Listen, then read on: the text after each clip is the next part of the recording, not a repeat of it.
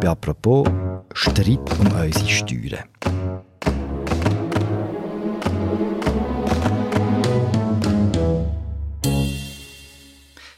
Am 26. September stimmen wir über die 99%-Initiative der JUSO ab. Mit der sollen Kapitalerträge stärker besteuert werden. Was will die Vorlage genau? Und warum streiten wir in der Schweiz seit 100 Jahren über die richtige Höhe von unseren Steuern? Über das reden wir heute «Apropos» im täglichen Podcast vom Tagesanzeiger und der Redaktion Tamedia. Mein Name ist Philipp Loser und mein Gast ist Charlotte Walser. Sie ist Bundeshausredaktorin von Tamedia. Hallo Charlotte. Hallo Philipp. Die Initiative ist ja nicht dazu da, um irgendwie einen Klassenkampf zu lancieren. Im Gegenteil, mit der Initiative kämpfen wir gegen den Klassenkampf an, der seit Jahrzehnten von den Rechten und von den Reichen geführt wird. Wir wollen das Geld wieder ein bisschen mehr bei den Menschen landen, die dafür geschafft haben. Ähm, und ich glaube, das ist ganz und gar nicht irgendwie klassenkämpferisch, sondern das ist vernünftig. Charlotte, wir haben hier Ronja Jansen gehört, Chefin der JUSA und der Kopf hinter der 99%-Initiative. Sag mir, was will die Initiative genau? Ja, die Initiative möchte, dass Reiche mehr Steuern müssen zahlen und zwar die Reichen, die vom Kapitaleinkommen leben, mhm. also die ihr Geld für sie schaffen quasi. Und inwiefern würde das die Arbeiterinnen und Arbeiter entlasten, wenn die Reichen dann mehr Steuern müssen zahlen es gibt zusätzliche Steuererträge und die sollen laut der Initiative so verwendet werden, dass Leute mit tiefem und mittlerem Einkommen entlastet werden oder dass mehr Geld für die soziale Wohlfahrt ausgegeben wird. Mhm. Aber wie genau das dann passiert, ist noch nicht ganz klar, oder? Nein, die Initiative lässt ziemlich viel offen und viel würde dann von der Umsetzung abhängen. Über die reden wir nachher noch. Die User selber nennen ihre Vorlage 90% Initiative und mit dem so ein dass nur 1% eigentlich betroffen wäre. Stimmt das genau denn? Das kann man so eigentlich nicht sagen, ob das stimmt oder nicht, weil die Initiative eben im Text relativ viel offen lässt, aber man könnte es sicher so umsetzen, dass nur 1% betroffen wäre. Mit dem Grund, warum die JUSO diese Vorlage lanciert haben, ist das grosse Vermögensgefälle in der Schweiz. Was sind die aktuellen Zahlen? Wie groß ist der Unterschied zwischen Arm und Reich in der Schweiz?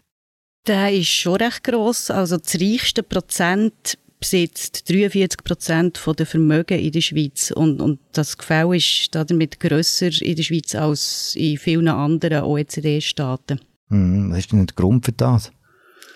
Einer der Gründe ist, liegt eben sicher im Steuersystem von der Schweiz. Äh, in, in anderen Ländern gibt es zum Beispiel auch eine Erbschaftssteuer oder mhm. eine Kapitalgewinnsteuer. Das heißt, die Reichen in anderen Ländern kommen mehr an die Kasse? Es kommt eben darauf an. Also, das kann man so generell sicher auch nicht sagen. In der Schweiz gibt es dafür eine Vermögenssteuer zum Beispiel, was in anderen Ländern wiederum nicht gibt. Hm. Okay, kommen wir schwätzen mal über die Details von dieser Initiative. Die User sagen, die Kapitalerträge müssen stärker besteuert werden. Was ist in den Augen der Jungsozialisten ein Kapitalertrag und wie viel stärker soll denn der besteuert werden? Was das ein Kapitalertrag ist, das ist nicht definiert, also im Initiativtext nicht und im Schweizer Steuerrecht auch nicht. Klar ist, dass darunter so Sachen können fallen wie Zinsen, Dividenden und Gewinn aus dem Verkauf von Wertpapieren oder von Grundstücken aber äh, man müsste bei der Umsetzung von der Initiative müsste man das genau fassen, was soll darunter fallen und was nicht. Und dort gäbe ich so einen Spielraum.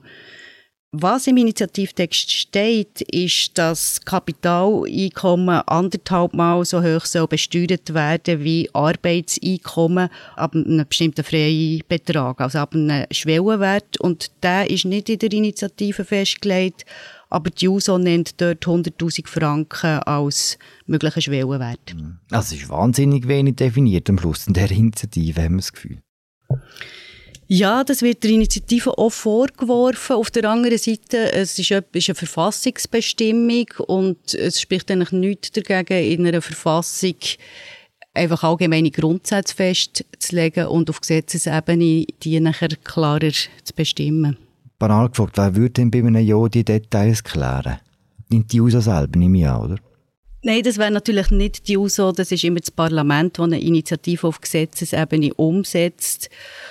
Und das Parlament hat sich ja auch schon zu der Initiative geäußert, hat die sehr deutlich abgelehnt. Wir haben eine bürgerliche Mehrheit im Parlament und darum ist auch davon auszugehen, dass die Initiative dann so minimal wie möglich umgesetzt würde, falls sie angenommen würde. Gegner stützen sich ein bisschen auf die, auf die Wahrheit für diese ganze Initiative und sie auch zu ihrem eigenen Vorteil nutzen in der Argumentation. Sie sagen zum Beispiel, die KMU würden auch belastet werden. Ist das etwas, wo, wo berechtigt ist, die Kritik? Hast du das Gefühl, wir können auf Grundlage von dieser Initiative auch KMU stärker zur Kasse bitten?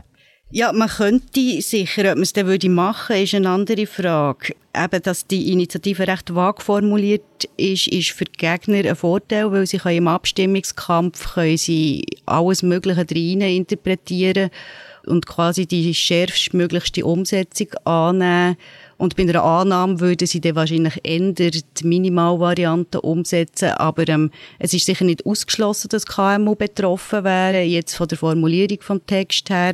In der Umsetzung würden sie wahrscheinlich dann dort Ausnahmebestimmungen formulieren, dass KMU nicht betroffen wären.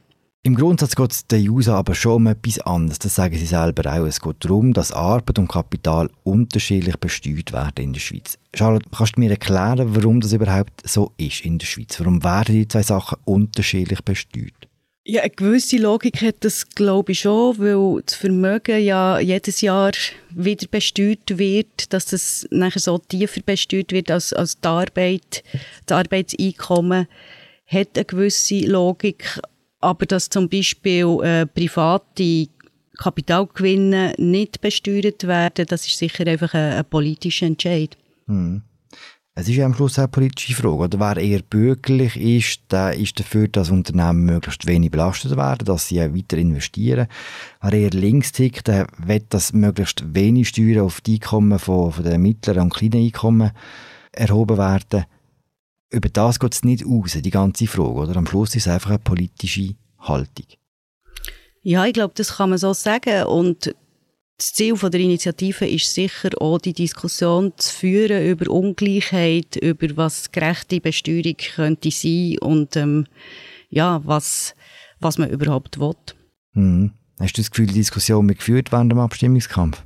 Ja, mir denkt schon, die ist schon geführt worden. Also eben gerade so Zahlen wie, dass 1% von den Leuten 43% vom Vermögen besitzen, ist jetzt sehr verbreitet so dargestellt worden und, und ist, glaube ja, ins Bewusstsein eingedrungen. Mhm.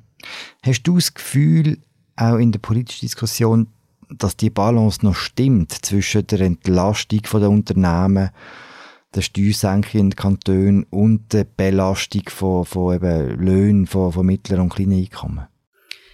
Das ist eine sehr schwierige Frage, das so allgemein zu beantworten, ob das noch stimmt. Ja, für wen stimmt es? Ähm, stimmt es für eine Mehrheit? Wenn es für eine Mehrheit nicht stimmt, dann äh, eben kann man ja in der Schweiz das in der direkten Demokratie auch über Entscheiden an der Urne korrigieren. Hm.